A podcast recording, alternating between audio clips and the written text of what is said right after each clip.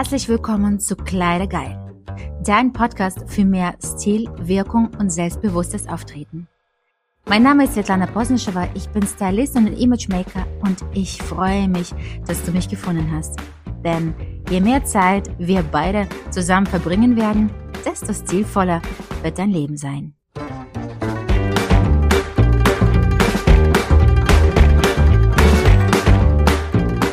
Guten Morgen und herzlich willkommen zu meinem Podcast. Und heute möchte ich äh, mit dir eine kleine Aufgabe machen. Eine, die ich mit allen meinen Kundinnen mache, wenn sie in Styling, Coaching kommen. Und ich hoffe, sie wird dir auch helfen, selbstständig ein Stückchen näher zu deinem gewünschten Stil kommen. Ich nenne die gerne Stilbilanz. Und zwar heute schlage ich dir vor, eine Stilbilanz aufzustellen, sozusagen ein Ist-Soll-Vergleich. Und ich vergleiche gerne die Stilfindung mit deiner Reise, zum Beispiel nach Italien, weil Italien ja so modisch ist und jede Stadt hat seine eigene Flair. Schöne Ecken und Besonderheiten, äh, irgendwelche unterschiedliche Läden und es riecht und duftet an jeder Straße anders und überall ist ein Kaffee, die Menschen sind toll angezogen. Aber jede Stadt, trotz dass es ein gleiches Land ist, hat das gewisse Etwas. Und man fährt willkürlich los und dabei wird man definitiv irgendwohin ankommen. Aber wenn ich explizit die Stadt der schiefen Turm, also die Pisa anschauen möchte, dann sollte ich ja auch in meinem Navigationssystem tatsächlich Pisa als Ziel eingeben. Und erst danach wird für mich die perfekte Route berechnet. Nicht anders ist es mit Stil. Schöne Kleidung gibt es genug. Aber wie oft ist es dir schon passiert, dass du an einem Schaufenster vorbeigegangen bist, sich in ein Kleid an der Puppe verliebt hast, gekauft und dann nie, nie, nie getragen? Ich glaube, du schmunzelst jetzt, weil das passiert wirklich jede Frau. Also ich kenne niemanden, ich kenne keine einzige Frau, die so eine Leiche im Schrank nicht hat. Genau deshalb entstehen Fehlkäufe und Du hast ein Kleid ohne bestimmten Endziel gekauft. Und es dient deinem Stil wahrscheinlich gar und ganz nicht. Frauen lassen sich meistens einem aus einem riesigen Auswahl ne, an wiederkehrbaren Typen zuordnen.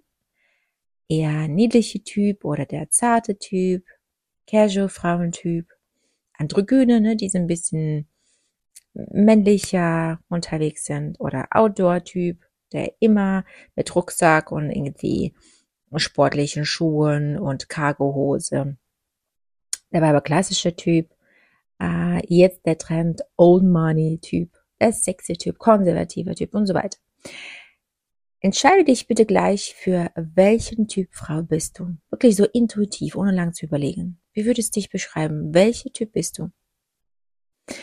Entspricht es deiner Wunschvorstellung oder möchtest du anstatt süß eher sexy wirken? Anstatt androgyn eher weiblich? Was sagt deine innere Stimme?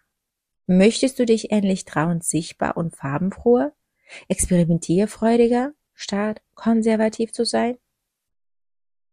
Man kann deinen Typen sehr stark an deine Ziele optimieren oder gar komplett verändern.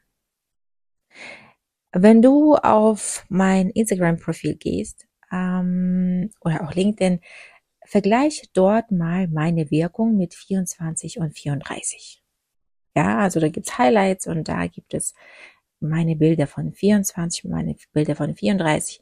Das sind zwei absolut unterschiedliche Frauen. Aber das Wichtigste ist, dass der Look und dein Stil, die du anstrebst, zu deinem Erfolgsziel passen. Ich wiederhole meine Kunden super gerne den Satz, du sollst dich wie deine Kunden aussehen. Du sollst wie der Dienstleister, bei dem deine Kunden gerne kaufen würden, ausschauen. Und es hat definitiv eine Bildung zum oben besprochenen assoziativen Denken. Schau gerne ein paar Podcasts weiter und hör dir das dazu. Assoziatives Denken. Wenn du zum Beispiel Luxusimmobilien verkaufst, dann erwartet dein Kunde ein adrettes Aussehen.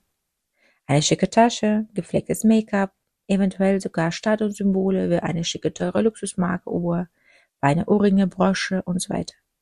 Denn jemand, der Luxusgüter verkauft, muss auch selbst das gleiche ausstrahlen.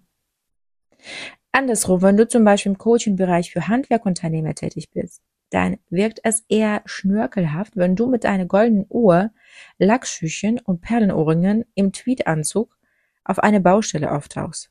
Als Frau, als Mann sowieso. Man spricht in diesem Fall über einen Akzeptanzlook. Stell dir vor, auch in der Kosmetikerin, wie soll eine Kosmetikerin ausschauen? Du stellst dir ja sicherlich nicht vor in einem schwarzen Lackanzug.